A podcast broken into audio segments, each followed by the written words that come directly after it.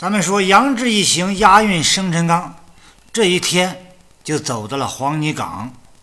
天儿实在是太热了，大家也走不动了。眼见一片树林儿，大伙儿不管不顾的就一拥而入，然后东倒西歪躺在地上，任凭杨志你怎么打怎么骂，大家也不理会了，纷纷就表着态了。你把我们大卸八块，我们也不走了。哎，咋地咋地吧。而谢督管这时候也倚老卖老教训杨志，可见杨志与众人的矛盾激化到一定程度了。杨志也没有办法了，只能同意就地休息。这一休息不要紧，正中了吴用的计策，让白胜卖酒，麻烦了杨。麻翻了杨志一伙，这边晁盖等七人就取了生辰纲，大大方方的撤退了。等杨志清醒过来，一看七个人呢还不省人事呢，而这生辰纲也没了。杨志心想：先前自己丢了花石纲，现在又丢了生辰纲，真是沾纲就倒霉呀！这可如何向梁中书交代呀？这时候杨志啊，真是心灰意冷，有家难回，有国难投，指着昏倒在地的众人痛骂了一通，又溜之大吉了。杨志这哥们儿啊，爱玩跑路，这玩忽职守的老毛病又犯了。但是杨志这一次。一跑路，就彻底走上了不归路，走上落草的道路，偶遇鲁智深，上了二龙山当土匪去了。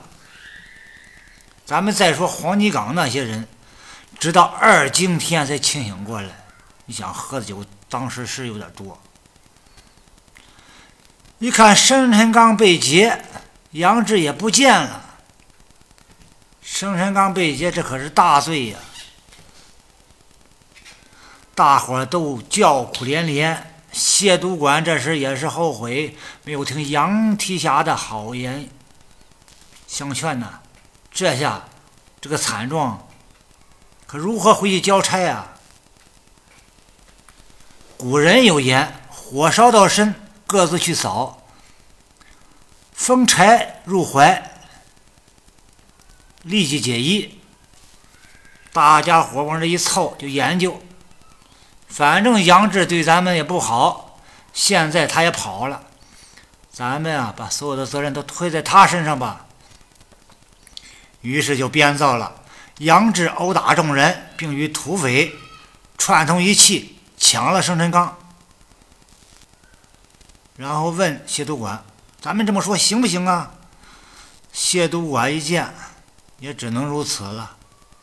如果实话实说，别说别人，自己在梁中书那里就交代不了。所以说，自己有不可推卸的责任。于是谢督管就认可了大家的做法。于是谢督管就先带了大家去冀州府报案。这边，梁中书得到消息，对杨志是恨之入骨啊！不敢怠慢，火速给老丈人蔡京写信汇报：今年的生辰纲啊，又丢了。蔡京也是够郁闷的，年年收你的礼，年年收不到，长此以往，这个女婿不成孝敬土匪了吗？必须要严厉打击。于是签发了督办令公文，派人专门到冀州督办，要求限期十天破案，捉拿这伙土匪及杨志。可怜我们的杨提辖就这样被诬陷了朝廷要犯。以谢督管为首的众人，为了保全自己的官职性命，在明知生辰纲被劫是非杨志原因。是他们不听杨志调度，导致被麻烦的情况下，故意歪曲事实，做虚假证言，陷害杨志，以达到杨志串通盗贼劫取生辰纲，自己免责的目的，意图将所有罪责推到杨志身上，其行为构成了伪证罪。